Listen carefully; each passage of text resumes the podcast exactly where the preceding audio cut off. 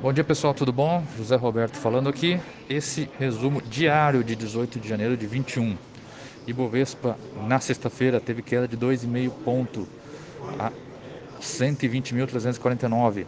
O dólar fechou cotado a R$ 5,31, S&P 500 a 3.768,25 pontos e o petróleo Brent a 55 dólares e um centavo o barril. Destaque no Brasil, noticiário sobre o início da vacinação contra o coronavírus. Este domingo, a Anvisa aprovou de forma unânime o uso emergencial do lote inicial de duas vacinas, chinesa Coronavac, da parceria com o Instituto Butantan, e a vacina desenvolvida em parceria entre a Universidade de Oxford e a farmacêutica AstraZeneca. Ontem mesmo, em evento no Hospital das Clínicas, a primeira brasileira foi imunizada com Coronavac. Segundo o Butantan, por definição do Ministério da Saúde, das 6 milhões de doses da Coronavac disponíveis no Brasil, cerca de 1,4 milhão ficarão em São Paulo.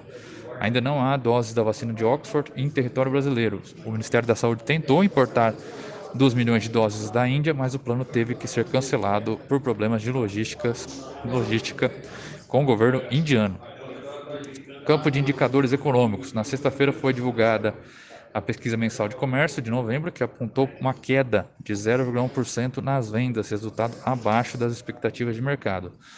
Nesta semana, a agenda econômica tem o IBCBR de novembro, na segunda-feira, com projeção de mais 0,5% na comparação mensal, e a decisão sobre a Selic pelo Copom na quarta-feira. Internacional. Na seara política internacional, Washington se prepara para a posse de Joe Biden nesta quarta-feira, dia 20.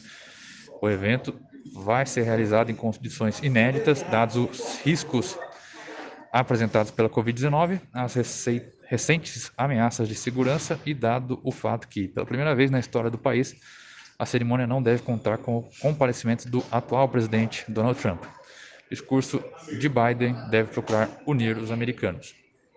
Na Europa, a Alemanha se aproxima de eleições decisivas em setembro. A União Democrata Cristã da Alemanha, partido da Angela Merkel, escolheu nesse sábado, dia 16, o novo presidente da legenda, Armin Laschet. Laschet representa uma continuação da política de centro e obteve vitória sobre o candidato à direita Friedrich Merz, que defendia um realinhamento ideológico do país. Vale lembrar que será a primeira vez que o partido disputa uma eleição sem Merkel na chapa. Ok, pessoal? Por hoje é isso. Precisando, estamos à disposição. Bom dia para todos.